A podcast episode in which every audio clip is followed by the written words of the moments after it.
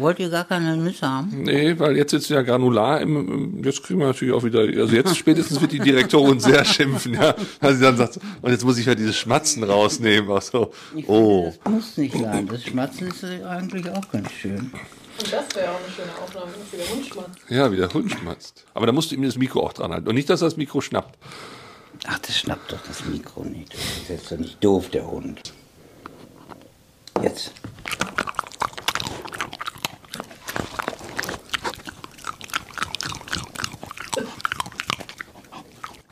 wird das echt voll das Mikro. Ja? Sehr gut. Haben wir das jetzt auch, ne? Zündholz. Der überschätzte Podcast. Produziert von Marc Raschke und Lisa Müller, die Direktorin. Es ist wieder Freitag und das heißt eine neue Folge Zündholz. Ich bin so dankbar, dass ich auch diesen Freitag wieder hier sitzen darf. Das stimmt. Man hat dir ja ordentlich was angedroht. Ja, also fast wäre ich hier nicht mehr gekommen, denn es wurde angedroht, dass man mich bei meiner Agentur mal meldet. Genau.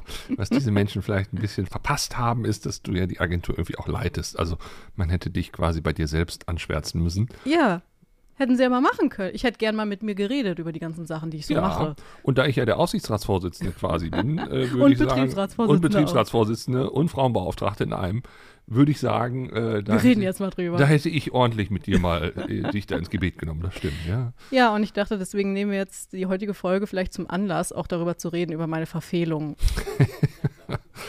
Ja, also das können wir definitiv tun, aber wir haben auch noch ein paar andere Verfehlungen. Und vor allen Dingen, wir haben einen Spezialgast wieder, worauf ich mich sehr, sehr freue, weil dieser Mensch mir sehr, sehr wichtig ist in meinem Leben bisher gewesen. Es ist Rudolf Mintrop, der seinerzeit das Klinikum Dortmund geführt hat, als wir da ja noch aktiv waren und der sehr, sehr eindringlich erklärt, woran es gerade scheitert in der Gesundheitsszene. Ich habe wirklich extremst viel, auch menschlich und führungstechnisch und alles gelernt. Es gibt wenig Menschen, wo man sagen würde, das ist, das ist ein Meilensteinmensch, aber das ist einer für mich. Oh. Und vor allem einer, der absolut auf dem Boden geblieben ist. Ganz genau. Und in diesem Gespräch übrigens auch wieder, weil wir dieses Gespräch in der, in der Wohnung von Dr. Alexander Risse aufgenommen haben in Berlin, kommt er dann auch zwischendurch zu Wort. Aber naja, das kriegt man vielleicht auch nicht anders hin. Vielleicht sollte ich noch kurz aufklären, dass dieses Schmatzen jetzt am Anfang der Folge der Hund war von Alexander Risse. Das stimmt. Los geht's. Feuerfrei. Feuerfrei, militärische Assoziation, was das jetzt mit Intellektuellen, ne, könnte möglich sein. Also in, in dem Geschäft, wo sich alle, da waren wir ja schon, wo sich alle sehr gerne erregen und sehr gerne empört sind über alles Mögliche, über jeglichen Mist, könnte auch eine Militärmetapher irgendwie sinnvoll sein. So, wie könnte es anders sein, wenn ich sage, Hetze negativ aufgefallen? Es geht natürlich um ein Video von Siegfried und Joy. Genau. Wer die beiden nicht kennt, das sind Menschen, die eigentlich relativ monothematisch sind. Sie haben so in Anlehnung an Siegfried und Roy äh, versucht, jetzt eine Zauberei zu entwickeln, die eigentlich nur daraus besteht, dass sie irgendwie äh, erst da sind, dann ein Tuch haben und danach sind sie irgendwie weg. Ja, also die lassen Dinge oder Menschen sehr, sehr schlecht verschwinden. Man sieht immer, wie die Dinge verschwinden. Man sieht das immer, ist halt immer der gleiche Gag eigentlich. Genau, deshalb. Und der Gag ist auch mittlerweile so mäßig. So am Anfang war der, glaube ich, ziemlich gut. Also sie lassen dann zum Beispiel auch eine, eine Straßenbahn verschwinden, ja, weil sie dann das Tuch plötzlich vor die Straßenbahn halten, aber die fährt dann eh ab und dann warten die so lange, bis sie weg sind. Und Oh, jetzt ist hast du den halt Trick weg. verraten. Ja. Naja. Ja, ja, genau. Und das Gleiche haben sie jetzt eben gemacht. Kann man jetzt drüber streiten, aber sie haben es eben mit einem Wahlplakat gemacht von der AfD. Und ich fand das eben ganz lustig Genau. in dem Fall, weil ich dachte, ach ja, nicht schlecht, diese Hetze mal verschwinden zu lassen. Und dann hatte ich einfach nur kommentiert, so, und den ganzen Trick jetzt bitte nochmal mit der gesamten Partei. Genau. Hat ja auch durchaus für Widerhall gesorgt, also positiven auch. Ne? Es sind ja, Mhm. Ja. ganz viele, die das geliked haben auch. Das und ist jetzt fast zwei Wochen her und ich kriege da immer noch Kommentare zu. Nicht unbedingt positive.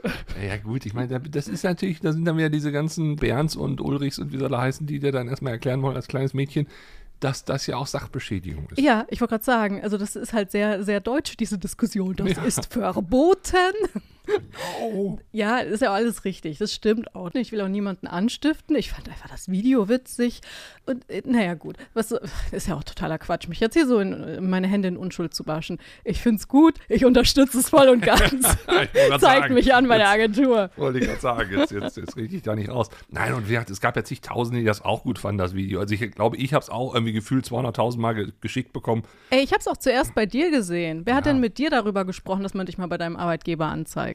Äh, g- gar nicht. Gar nicht. Ich bin ja auch Aufsichtsratsvorsitzender, deshalb ist das auch. Also, Das Problem eben bei diesem Video, was ja dann dabei auffällt, ist, mir wird gedroht, mich bei meinem Arbeitgeber anzuzeigen, was in meinem Fall halt voll ins Leere läuft und wirklich witzig ist, ist aber eben nicht bei jedem so witzig.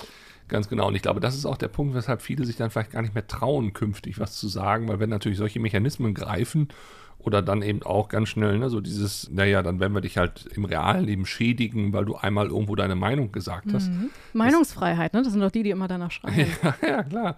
Aber nur solange es äh, ihre eigenen Privilegien nicht betrifft. Ja, das, das ist schon eine schwierige Entwicklung, die wir da so erleben. Also ich bin froh, dass wir so selbstständig und unabhängig sind, dass wir uns das in Anführungszeichen erlauben können. Aber das ist ja die Gefahr, die ich auch immer wieder sehe. Diese Mitläufer, die dann auch vielleicht insgeheim auch anders wollen würden, aber dann wieder gewisse Sachzwänge haben. Stichwort Haus muss abbezahlt werden, Auto muss abbezahlt werden und, und, und. Und dann im Prinzip ja aus diesen Zwängen nicht so ohne weiteres rauskommen und sich dann eben fügen, wenn es in die andere Richtung geht. Und deshalb kann es eigentlich nur an uns alle, die wir, und deshalb, wenn ihr uns zuhört und da auch so gewisse Freigeister seid oder auch eine gewisse Freiheit habt, euch da äußern zu können, ihr müsst es förmlich inzwischen tun weil wir an einem Punkt, glaube ich, mittlerweile sind, wo wir jede Stimme brauchen. Und ich möchte mir gar nicht vorstellen, wie das jetzt wird im nächsten Jahr. Wir haben unter anderem die Thüringen-Wahl. Herr Höcke wird da sicherlich einen fulminanten Sieg einfahren. Ich möchte dann mal die Parteien erleben, wie sie sich da aufstellen. Und die Europawahl sowieso. Ne? Also da wird dann auch noch mal ordentlich was passieren. Also ganz ehrlich, ich, ich habe ein bisschen Schiss vorm nächsten Jahr. Es wird schlimmer werden, definitiv. Denn schon bei der letzten Bundestagswahl hat die AfD auch Bots eingeschaltet. Also es müssen ja auch nicht immer reale Menschen sein, die dich da so angehen, aber du denkst dann, das sind reale Menschen. Also es ist alles relativ gruselig, weil viele Leute ja auch sehr viele Bilder über da, wo sie wohnen und so im Internet haben. Also man kriegt ja eventuell auch raus, wo man wohnt. Ja, klar. Und jetzt erleben wir leider, dass es doch ein Fehler war, dass wir so viele Daten über uns preisgeben haben lassen, weil am Ende werden wir jetzt, wenn dann die Falschen an die Macht kommen, plötzlich ganz schnell über diese Daten ausfindig gemacht werden können. Wir werden auch gewisse Vor- und Abneigungen, die wir preisgegeben haben, darüber werden wir dann jetzt auch künftig beurteilt und verurteilt. Also, wie gesagt, das sind alles Entwicklungen, die Ja. möchte ich hier in Deutschland nicht. Und das finde ich ehrlich gesagt das Verrückte, dass viele mit ihrem Privatleben so freigebig sind, aber dann ihre politische Meinung zurückhalten aus Angst. Ich mache es genau andersrum. Ja, Also genau. ich will Haltung zeigen und eben äh, in einem Land leben, wo ich hinterstehen kann, was ich vertreten kann. Genau. Aber mein Privatkram, den geht keinem was an, weil das kann man alles gegen mich einsetzen. Ja, naja, und es interessiert wirklich keinen. Also gerade bei Privatsachen muss man auch immer wieder sagen, dass die gerade auch viele Menschen dann betreffen, die vielleicht gar nicht in erster Linie damit zu tun haben wollen. Ja, also wenn ich, was ich von irgendeinem Familienfest oder sonst was was posten würde, würde ich auch ganz viele Menschen da filmen und fotografieren, die da vielleicht gar nicht mit übereinstimmen, dass sie da jetzt in meinem Kanal auftauchen. Was täglich millionenfach passiert. Ich Eben. denke auch immer, auch Leute, bitte ein bisschen Vorsicht. Das hat was mit Respekt zu tun. Ganz genau, das hat mit Respekt zu tun und vor allen Dingen auch, wie gesagt, nicht mit äh, Naivität, denn es, wir sind einfach ziemlich datennaiv, was Ja. solche Sachen angeht. Und das ist im Übrigen auch, glaube ich, der qualitative Unterschied nochmal zu dem, was so, sag ich mal, in der Weimarer Republik, da kommen wir gleich auch noch drauf in diesem Podcast, was da schon so war, man entdeckt ja inzwischen sehr viele Parallelen und dann gibt es auch immer ganz viele schlaue Menschen, die sagen, ja, Moment mal, das ist aber gar nicht eine Parallele, weil das kann man gar nicht so eins zu eins vergleichen, kann man natürlich auch nicht. Aber in der Summe fällt es auf, plus wir haben jetzt Social Media, wir haben jetzt künstliche Intelligenz, wir haben Bots. Das ist nochmal so verschärfend. Das gab es nämlich damals nicht. Und dieser ganze Fake, der jetzt schon quasi real ist, also da werden die Leute dran, dran kaputt gehen. Und vor allem, wer sagt denn bis hierhin und nicht weiter? Gibt es ja gar keinen. Ganz genau. Und wenn ich hier noch einen Service-Tipp einbauen darf, ihr werdet niemals genau den gleichen Fehler auf die gleiche Weise wieder so tun, wieder so machen, aber definitiv könnt ihr daraus lernen und es dann anwenden in einer Situation, die ein bisschen anders ist. Und das ist die Weimarer Republik eben zu heute. Mit Feuer spielt man nicht. Wir haben es ja gerade schon angesprochen. Aktuell suchen ja viele nach Parallelen in der Weimarer Republik ne, zu dem, was heute passiert. Und ganz, ganz viele finden auch welche. Also da gibt es gerade auf LinkedIn auch echt so zwei, drei wirklich coole Accounts, die wirklich sehr, sehr fundiert das aufarbeiten. Und da war ich auch neulich sehr, sehr erschrocken. Mhm. Habe dann auch mal so ein bisschen recherchiert und gesucht und habe da auch einiges zu gefunden. Vorweg, es ist natürlich nicht das Gleiche, das ist völlig klar, ne, weil es andere Zeit war und so weiter. Aber gewisse Mechaniken, die sind ja doch irgendwie erschreckend ähnlich. Und das fängt schon damit an, dass wir natürlich nicht so wie damals in der Medienlandschaft, die war ja dann doch eher printlastig, es gab halt auch noch kein Internet, aber es gab einen Konzern, einen, einen Herrn Alfred Hugenberg, der mit seinem Hugenberg-Konzern eigentlich die Hälfte der deutschen Presse kontrollierte und damit natürlich auch maßgeblich beeinflussen konnte, mit welchen News quasi etwas in die eine oder andere Richtung gelenkt wurde. Und schon damals waren Fake News maßgeblich daran beteiligt, die Weimarer Republik zu zerstören. Und heute kann man natürlich sagen, okay, Springer-Konzern, der checkt jetzt nicht die Hälfte der, der, der, Presselandschaft, aber er hat schon eine gewisse Meinungshoheit. Und mit Bild und Bild Online und Welt, das sind immer noch leider Gottes Leitmedien für viele andere Medien und dahingehend auch nicht ungefährlich. Ich finde es gruselig, das ist ja ungefähr genau 100 Jahre her, ne? Und je mehr ich drüber nachdenke, desto mehr fällt mir auf. Und ich denke, oh mein Gott, sehe ich jetzt Gespenster? Ja, Nein, aber es ist, ist, wirklich so. Man muss wirklich aufpassen, dass man da nicht zum, ne, zum, zum, zum Spinner wird, zum ja. Spinner wird. Ne? So. Um nur ein paar Punkte mal zu nennen. Immer mehr Leute ziehen in die Städte. Das hatten wir damals halt und das haben wir auch heute, ne? dass die Städte immer mehr überflutet werden. Die Linke ist gespalten, hatten wir damals. Guck dir die Linke an. Die ist gespalten in Warenknecht und Nicht-Warenknecht, kann man einfach so runterbrechen eigentlich und eigentlich nicht existent. Die Rolle eines jeden Menschen in der Gesellschaft wird extrem hinterfragt. Das haben wir heute auch. Guck dir die Klimakrise an, dann guck dir die Gender-Debatte an, äh, Feminismuswelle oder ein furchtbarer Satz damals war, Juden nehmen uns die Arbeit weg. Heute haben wir Migranten nehmen uns die Wohnungen weg. Also es sind so viele kleine Dinge, die ich jetzt gar nicht alle einzeln ausführen möchte. Aber je mehr man drüber nachdenkt, desto mehr denkt man sich doch, okay, damals haben die Leute irgendwie reagiert und können wir nicht daraus lernen und heute jetzt mal anders reagieren? Ja, das wäre wünschenswert. Ich habe auch noch so ein paar Sachen. Damals war Thüringen auch ein Nest für Nazis quasi. Also da ist, ja, das äh, stimmt, das habe ich auch gelesen. Ja, ja, ja, da ist so die nationalistische Bewegung quasi auch so ein bisschen losgetreten worden. Und wer ist heute in Thüringen? Herr Höcke. ja, ja dann äh, dieses, dieses was, Thema. Entschuldigung, was ist das? Ist das so eine Art, äh, wurden wir verflucht? Nein, also ich will mal weiter. Also du wirst gleich noch Gänsehaut kriegen. Russischer Imperialismus, also der Einfluss Russlands in der Weimarer Zeit war natürlich gegeben durch mindestens die KPD, aber heute mischt natürlich Russland auch ordentlich mit, ja, und destabilisiert durch gewisse Kampagnen und Unterstützung rechter Parteien ganz Europa. Und das ist natürlich auch so ein bisschen das Ziel, ne? Also man will da willfährige Handlanger entwickeln und da ist dann natürlich die AfD wunderbar.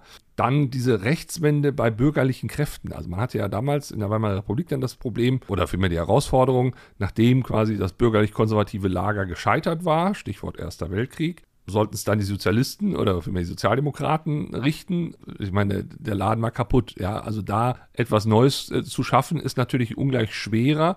Und wenn man das jetzt heute überlegt, wir haben auch im Prinzip nach einer langen Phase, ist jetzt zwar kein Krieg gewesen, ich will das auch, wie gesagt, es ist nicht ein 1 zu 1 Vergleich, ne? darum geht es mhm. nicht. Aber auch da waren die konservativen Kräfte am Werk, haben etwas hinterlassen, was man durchaus für einen Sanierungsfall halten kann. Und da sollen jetzt mal eben die Sozialdemokraten oder für eine Mitte-Links-Regierung das wieder richten. Das wird auch schwierig. Ja.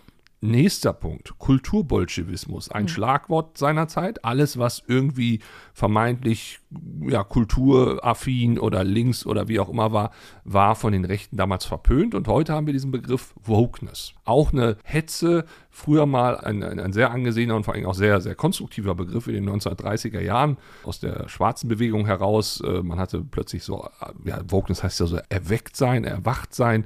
Man hat seine, seine Rechte erkannt. Auch Frauenrechte wurden dadurch äh, subsumiert. Man hat quasi erkannt, man möchte sich da verändern und verbessern.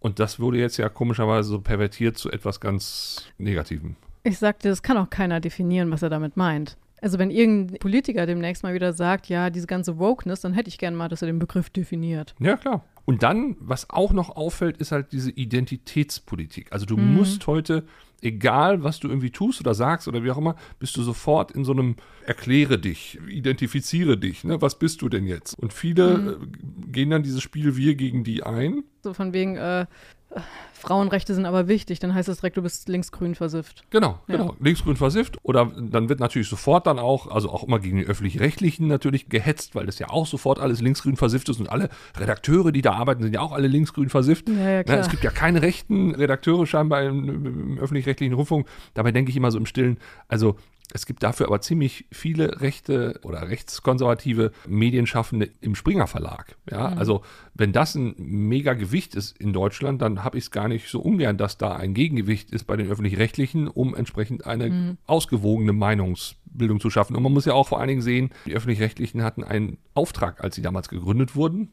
nie wieder. Ne? Und Genau. das sollen die im Prinzip auch heute darstellen. Und deshalb finde ich, es ist deren Aufgabe, vor rechts zu warnen. Äh, Erziehungsfernsehen meinst du also?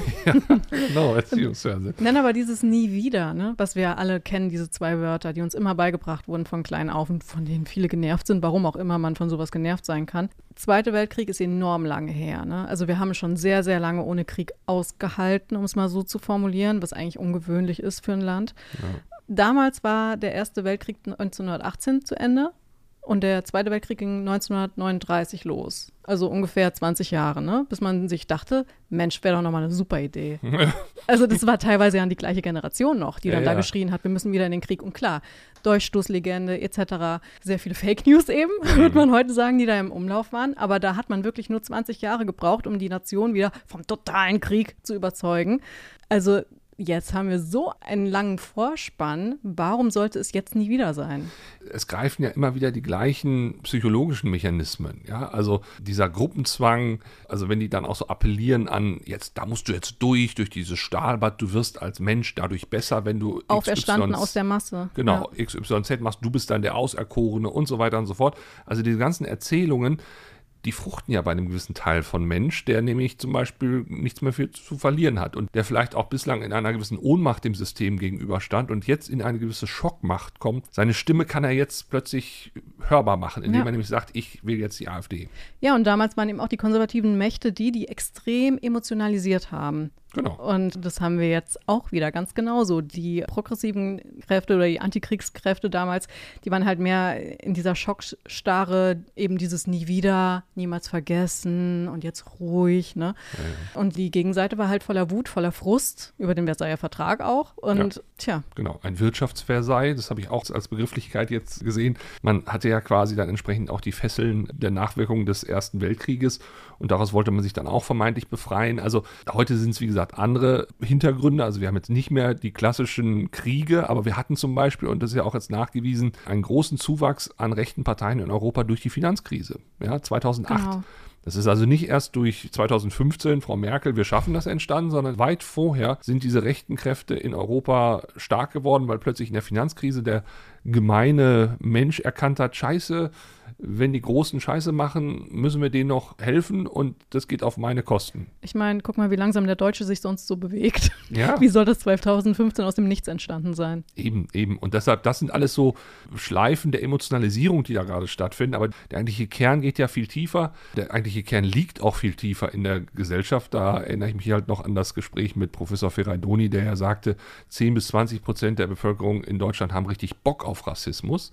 Also die machen da gar keinen Hehl draus. Und es ist ja auch, wenn man sich damit wirklich beschäftigt, ein wirklich Augen öffnen, wo man selbst auch teilweise rassistische Ja. Anwandlungen hat. Ja. Ja. Und das ist ein Weg, der ist schmerzhaft. Den musst du wirklich mit dir in sehr großer Eigenliebe gehen, weil Ja. ansonsten, und ich glaube, da sind die Menschen gar nicht in der Lage zu und auch wollen es gar nicht. Ja, weil die sich immer direkt angegriffen fühlen. Ja, genau. Wir beide sind auch nicht die wokesten Menschen. Nein.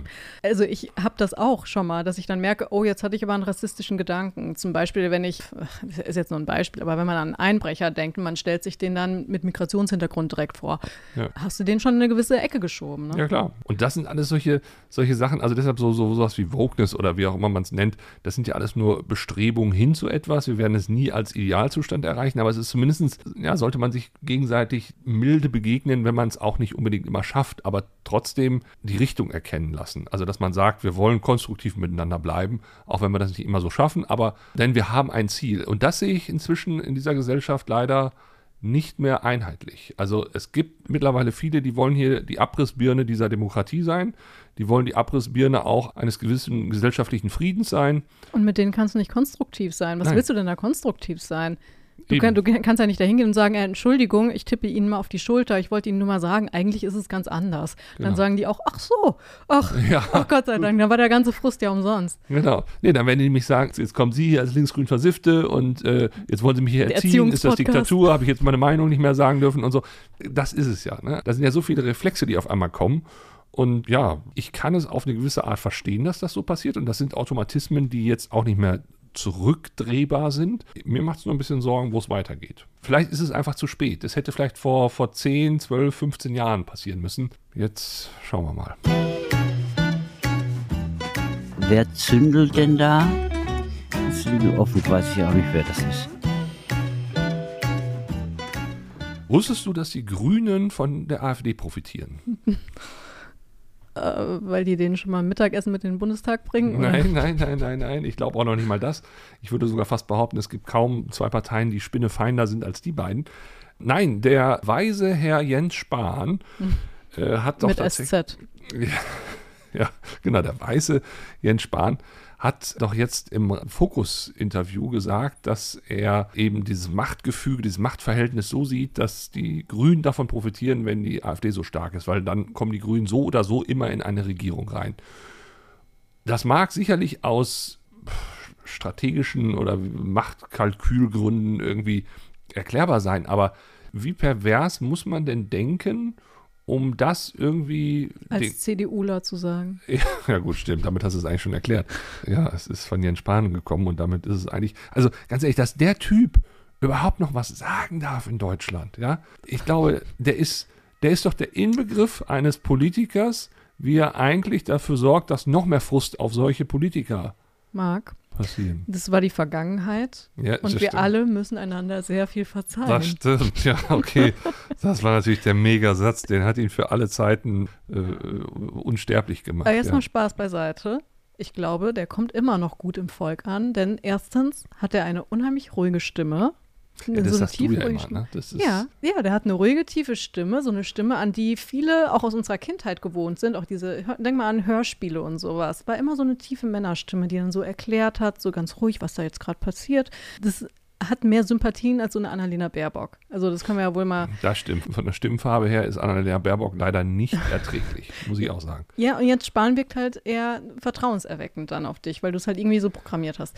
Zweitens, ich finde, der kann leider sich immer mit einem Lächeln noch rausreden, wenn man nicht so tief in der Materie ist. Wir Ja, kommen ist beide es. aus dem Gesundheitswesen. Ja, Wer eben. hat das denn so extrem mitbekommen wie wir damals? Ja, das da gesamte Gesundheitswesen hat es mitbekommen. Und da sind immerhin ein paar Millionen Menschen in Deutschland. Also. Ja, aber nicht das- jeder hat sich da so mit beschäftigt. Nein, natürlich nicht. Aber äh, also ich sag mal, es gibt ja, wie gesagt, einerseits die, die im Gesundheitswesen arbeiten, dann die, die davon profitieren oder nicht profitieren, je nachdem. Hier interessiert es auch nicht, wie das Gesundheitswesen funktioniert. Nein, aber die haben gesehen, dass Herr Spahn Murks gemacht hat da. Und die haben vor allen Dingen auch gesehen, dass er Milliarden, unsere Steuermilliarden, für Quatsch ausgegeben hat. Das ist im Prinzip ein Scheuer, also was der Scheuer für die CSU war, ist Herr Spahn für die CDU. Ja, und was macht Herr Scheuer so? Hat er die Karriere an den Nagel gehangen? Natürlich nicht. Das Ah. ist ja in der Union auch üblich, dass man da noch so viele Milliarden in den Sand setzen kann und trotzdem noch sich äh, bei Anne Wildern reinsetzt und irgendwie der Nachfolgeregierung erklärt, wie man regiert. Das ist in Deutschland so üblich. Ja. Als Mann. Ja, klar. Als Also- Frau wäre der schon längst weg. Ja, Das natürlich. Welche Politikerin ist dann nochmal, weil sie irgendwie ihren Sohn im Flugzeug mitgenommen hat oder im Hubschrauber ja, ja, äh, zurückgetreten? Ne, ich, Also, das war natürlich ein viel schlimmeres Vergehen. Ja, das, das, also ja, Gründe, weshalb der weg sein müsste, hat der zu Genüge. Das Problem ist, glaube ich, was immer gesagt wird, der ist relativ gut vernetzt in der, in der Partei und er kommt ja auch eher so aus diesem rechten Spektrum der Partei. Und das ist ja gerade so ein bisschen tonangebend durch Herrn Merz und Herrn Linnemann. Deshalb ist er da sicherlich zu Hause. Unter Merkel war er ja dann jemand, der musste dann irgendwie versorgt werden, weil er ein bisschen aufmüpfig wurde und dann wurde er halt eben Gesundheitsminister. Und ja, das leider zu unser aller Nachteil. Aber, aber ich finde es halt so bemerkenswert, dass dieser Mensch immer noch wieder sich hinstellt und solche vagen Thesen raushaut. Äh, Was ich übrigens auch lustig fand, dass der Fokus das sogar Analyse genannt hat. Von einem Mitglied der Chefredaktion. Genau, ich glaube, der Chefreporter, Herr Thuma, der hat dann tatsächlich auf LinkedIn geschrieben, das sei eine Analyse. Also er hat erst geschrieben, dass die, wie war das? Ja, dass die Grünen eben von der AfD profitieren. Find, halten sie für eine waghalsige Analyse, aber das ist halt so. Und dieser Satz ist eine Meinung. Ja, das klar. ist keine Analyse. Ich wollte gerade sagen, also wenn das eine Analyse ist, dann ja, habe ich irgendwie alles falsch verstanden. Ja, dann sollte die Leben. Fokus-Chefredaktion nochmal in die Schule gehen. Ja, das, äh, aus anderen Gründen definitiv auch. Das finde ich halt so schwierig, dass dann auch wieder so ein Fokus dann auch dem Herrn Spahn so beispringt und überhaupt nicht kritisch dazu sich äußert und, und auch alles vergessen hat, was, was davor war. Ja, Ja, aber hast du dir das Foto angeguckt? Die haben dann ein Foto. Ja. Das fand ich ja so schön, haben die ja auch noch geschrieben. Der kam ja frisch aus seinem äh, Urlaub in Tirol, der Spahn, wohl rein und wirkte dann sehr entspannt, stand da in diesem. Artikel. Oh Gott. Und dieses Foto, die war nur einfach extrem, Entschuldigung, aufgegeilt, Ja, weil diese Machtperson jetzt Ja, bei klar. ihnen saß. Ja, klar. Und dann Also- bist du natürlich ein Befürworter auf einmal. Ganz genau. Ich habe auch selten so viel strahlende Augen in dieser Chefredaktion-Sitzung gesehen oder, oder Redaktionssitzung, was es war. Das war wirklich so, als kommt der Weihnachtsmann. Ne? Ja, als, als, als Macht macht so spannende Dinge mit Menschen. Es ist unfassbar. Und dann gab es, und das fand ich auch sehr schön, dieses Foto, wo er, das, also das war das Foto vom Foto, quasi das war ein Foto, was gemacht wurde, während das Foto gemacht wurde. Denn er musste sich wohl irgendwie auf dem Dach des Fokus Verlages etwas größer machen oder sowas. Und dann wurde er auf zwei Europaletten gestellt. Und das fand ich auch sehr schön, weil das ja auch so ein, fast ein Sinnbild ist für seine Art der Politik. Ne? Sich ein bisschen größer machen, als er ist ja, immer auf einem Podest. immer auf einem Podest, aber auch irgendwie auf einem sehr wackeligen auch. Hauptsache, ne, man, man hat da so die Bretter, die ihm dann die Welt bedeuten, nämlich Europaletten. Also diese Person, ich weiß nicht warum, aber sie hat immer noch wieder eine Chance, sagt vielleicht auch sehr viel dann über die CDU aus. Und ja, ich bin gespannt, wann der endlich abtritt. Ich muss ja sagen, wenn ich an Jens Spahn denke, denke ich immer irgendwie an eine männliche Marie Antoinette. Weißt du noch, wie der an Wohnungslose, an Menschen mit Behinderung äh, etc. fehlerhafte Masken verteilen wollte, was Ja. ja dann zum Glück rausgekommen ist. Ja, also ja, da denke ich auch immer an, äh, ach, sie haben keine Masken, dann gebt ihnen Kuchen. Ja, ja, genau, das stimmt. Ja, da, da ist was dran. Ein schönes Bild. Programmankündigung. Und da wir jetzt so viel über rechte Hetze und über das Gesundheitswesen und Co. gesprochen haben, da, wo uns das wirklich alles richtig auf die Füße fällt, wenn wir immer unattraktiver werden für ausländische Arbeitskräfte, was wir ja schon sehr, sehr sind. Äh, ich glaube auf Platz 49 von 53. Genau, das wurde jetzt für Auswanderer ermittelt. Also die wurden dann gefragt, was sind so die Länder, wo ihr gerne hingeht oder wo ihr nicht gerne hingeht und warum geht ihr da eigentlich nicht gerne hin? Da Genau. wir tatsächlich Platz 49 von 53. Genau, und ich habe auch schon aus verschiedenen Krankenhäusern immer mal gehört, dass die dann sagen, ja, und dann holt man die hier rüber und dann gehen die aber meistens einem Jahr wieder nach Hause oder so, weil die sich hier nicht wohlfühlen. Ja klar. Es ist ja auch, also, also es gibt ja auch diesen schönen Satz aus den 60ern, glaube ich, im Ruhrgebiet. Wir riefen Arbeitskräfte und es kamen Menschen. Ne? Und das ist ja genau der Punkt. Also d- das sind nicht einfach, also auch wenn wir hören, ey, Fachkräfte, Fachkräfte. Nee, es, also erstens brauchen wir auch Arbeitskräfte, nicht nur Fachkräfte. Und dann brauchen wir halt auch wirklich Leute, die gerne über den Arbeitsalltag hinaus hier bleiben wollen. Und die wollen dann auch mit ihrer Kultur hier irgendwie ankommen oder zumindest auch im sozialen Genau. Umfeld irgendwie Anschluss finden. Ja, wie gesagt, gerade im Gesundheitswesen, wo sehr, sehr viele internationale Pflegekräfte zum Beispiel auch tätig sind, ne, die dann nach Deutschland eingewandert sind, um da tätig zu werden. Da sollten wir ganz dringend eine Art Willkommenskultur auch etablieren. Ja, aber nicht nur im Gesundheitswesen, Nee, sondern generell in der Gesellschaft, weil Gesundheitswesen an sich wird es nicht bringen. Die Leute müssen halt wirklich hier ein Gefühl haben, dass wir sie von vornherein gern haben. Haben wir auch, denn wir brauchen sie. Also wirklich, Leute, ihr solltet sie gern haben. Ja, man muss dazu sagen, viele Krankenhäuser könnten heute schon nicht mehr existieren, wenn sie nicht äh, Menschen aus dem Ausland hätten. Da sind ja teilweise 40, 50 Nationen in so einem Haus und das muss man erstmal äh, ne, leisten, dass das alles auf engstem Raum dann mitunter auch dann nicht zu Konflikten führt. Also die Integrationsleistung von einem Krankenhaus an sich ist, glaube ich, schon relativ hoch. Dann auch kombiniert mit 50 bis 60 verschiedenen Nationen auf Patientenseite. Also das darf man alles nicht unterschätzen. Aber trotzdem leisten wir uns dann den Luxus jetzt künftig und wählen dann irgendwie eine AfD, die dann sagt hier, äh, wir müssen mal wieder alle ein bisschen remigrieren, wie sie sagen. Es muss eine Remigrationswelle entstehen, was nichts anderes heißt als Deportation. Was, was ist das für ein Aushängeschild, was wir da nach außen bringen? Naja, genau das, was uns Platz 49 einbringt, würde ich mal sagen. Aber bevor wir jetzt wieder anfangen, uns über die AfD aufzuregen, kommen wir wieder zurück zum, zum Krankenhauswesen. Du hattest einen unheimlich tollen Interviewgast. Genau, wir hatten, ist ja schon eingangs gesagt, Rudolf Mintrop über viele, viele Jahre, ich glaube 30, 40 Jahre, na 30 Jahre, Chef von Krankenhäusern, unter anderem in Berlin, unter anderem in Oldenburg und dann eben auch in Dortmund. Jemand, der die Krankenhäuser echt immer wieder auf Kurs gebracht hat. Das war das Phänomen wirklich, also wo auch ganz viele in der Branche auch gesagt haben, wow, gibt's doch gar nicht. Was ist das für, wirklich für ein Phänomen, dieser Mensch?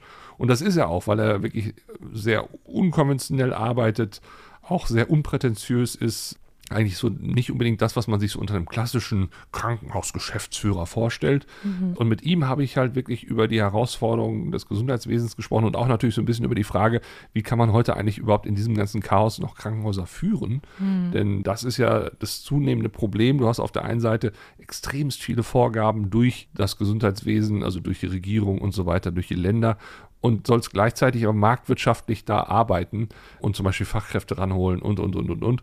Und wie da sowas geht und dann noch kombiniert mit Herrn Risse, der ja da in seiner Wohnung war, als wir da gedreht haben, komischerweise, also oder aufgenommen haben, der hat dann plötzlich auch noch Fragen gehabt. Ja, das sind immer ein paar Publikumsfragen. Ja, genau, okay. wir, haben, wir haben das dann zu Publikumsfragen gemacht. Aber insgesamt ist es, glaube ich, ein gutes Gespräch geworden, wo wir jetzt ja gleich Auszüge hören werden. Nächste Woche dann der komplette Podcast mit ihm. Und ich denke, da sind viele Antworten auch drin zu Fragen, die wir alle zu diesem Gesundheitsthema haben. Noch ein Eisen im Feuer.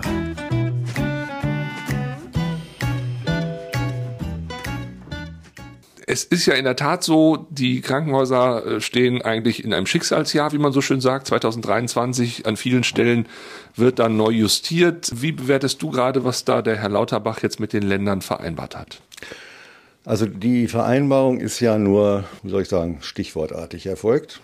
Was genau daraus folgt, weiß noch keiner. Das bleibt auch eine schwierige Frage, weil wir haben ein Krankenhauswesen, das gewachsen ist über mehr oder weniger 150 Jahre. Sehr unterschiedlich in den verschiedenen Regionen, ob städtisch, ländlich, industriell gefärbt oder landwirtschaftlich gefärbt etc. etc. Und wir haben auch noch drei verschiedene Eigentümer, der Staat oder die Kommune, ganz viele Kirchen, die auch sehr früh eingestiegen sind und die Privatisierung der letzten zweieinhalb Jahrzehnte wo ein Drittel der Krankenhäuser jetzt mittlerweile profitorientiert unterwegs ist. Das ist also schon mal eine ziemlich schwierige Gemengelage und die ist halt anders in anderen europäischen Ländern, wo jetzt immer neidvoll hingeguckt wird, siehe Dänemark und so weiter. Das ist nämlich dort ein staatliches System. Da ist der Anbieter, sprich die Krankenhäuser staatlich und auch die Finanziererseite, die Krankenkassen ebenfalls und die können das aus einer Hand neu aufsetzen, neu managen. Das geht hier nicht. Und was Herr Lauterbach jetzt probiert, ist auch aus einer Hand, sprich nämlich Bundeshand, die gesamte Krankenhausszene nach einem Muster umzukrempeln. Und weil das nicht so einfach geht, wird angefangen mit der Systematik des Aushungerns. Also bei einer Preissteigerung von Tarifen, Energie und Arzneimitteln von ungefähr 10 Prozent, einer Budgetsteigerung von 2 bis 2,5 Prozent, kann eigentlich keiner mehr und tun sie auch nicht mehr. 90 Prozent der Krankenhäuser sind in den roten Zahlen, das ist doch kein Wunder. Und so schießt man, sage ich mal, die Szene weit wund. Jeder weiß, dass man strukturell was ändern muss. Das betrifft aber vor allem die Ballungsgebiete, weniger die ländlichen Räume und auch da nur ganz gezielt. Also wenn man da was ändern will, muss man, sage ich mal, vor Ort, gerade im ländlichen Bereich, mit den Bürgern, Politikern und Krankenhausbetreibern reden. Dann kann da was Neues entstehen. Gibt ja auch solche Beispiele. Auch in den Städten kann man das machen. In einigen Bundesländern ist das auch schon angefangen worden und gelaufen auch erfolgreich. Aber ich sag mal, man muss es dann vor Ort ausdiskutieren und das ist nicht immer schnell einig. Ja, da gehen viele Emotionen rein, sowohl von den Beschäftigten wie auch von den potenziellen Patienten, den Bewohnern und den Nachbarn etc. etc. Also Krankenhaus ist ein Teil der Daseinsvorsorge, das vergessen viele immer, weil sie das als Unternehmen betrachten. Ist es auch, aber nur am Rande.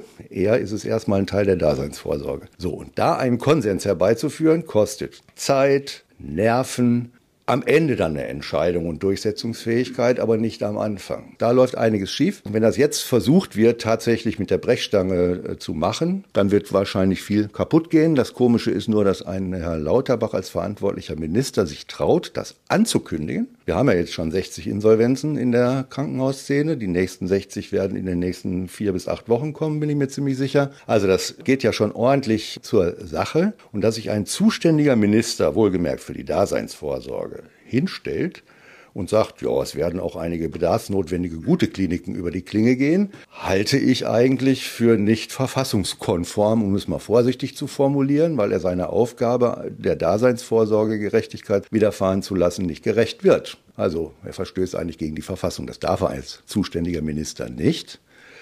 Tut er aber. Das ist ja schon quasi ein paar Forstschritt durch das ganze Problem gewesen. Steigen wir mal bei dieser Dänemark-Geschichte ein. Die haben es ja wirklich geschafft. 90 Krankenhäuser hatten sie vorher, jetzt haben sie 30.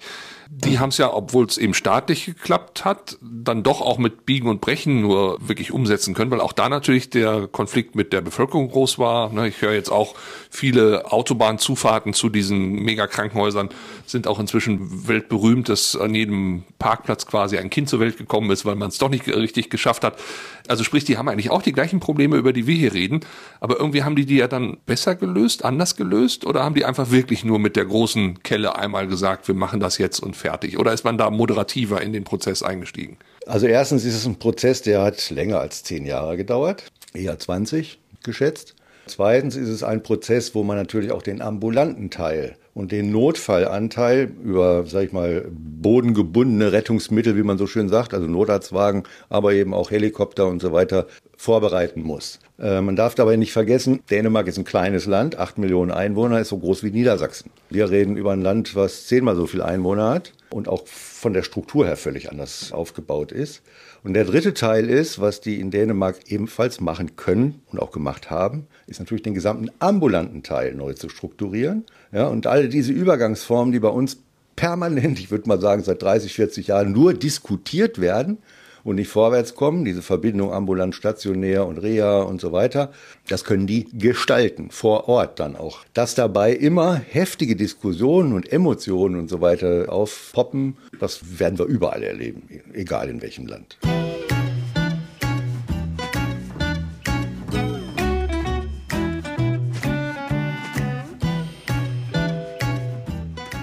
Mehr dann in einer Woche, wenn wir dann die gesamte Ausgabe mhm. online stellen. Wie gesagt, ich finde auch alleine, du hast ja, glaube ich, gesagt, seine Stimme ist so, so, so. Oh, ich liebe toll, diese ne? Stimme. Jetzt sind wir wieder beim Thema Stimme, aber auch er hat eine Erzählerstimme und ich würde sehr gerne mal, ähm, falls du Interesse hast, ein Hörspiel mit dir aufnehmen.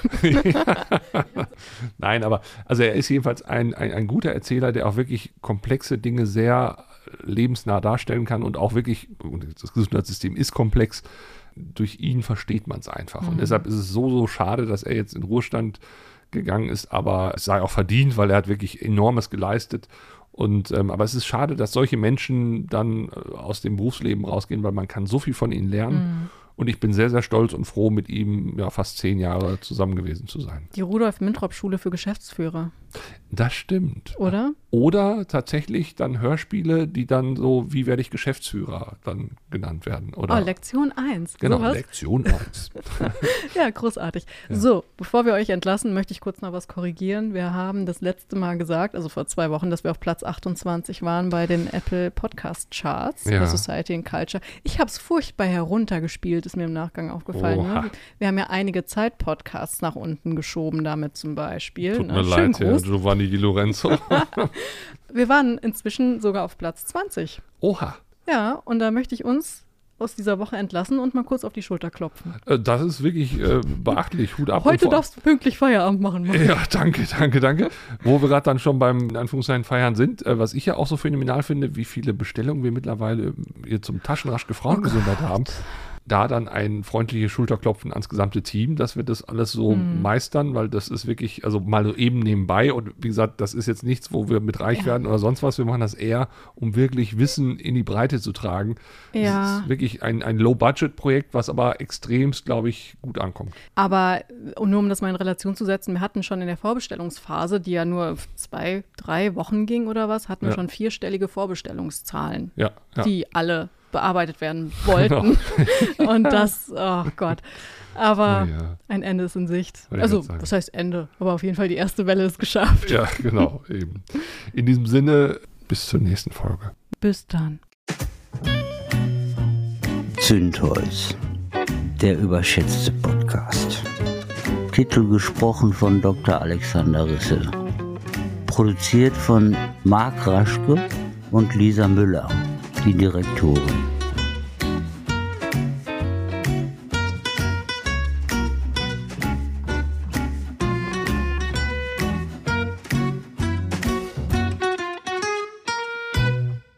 Tja, es war wieder sehr lang.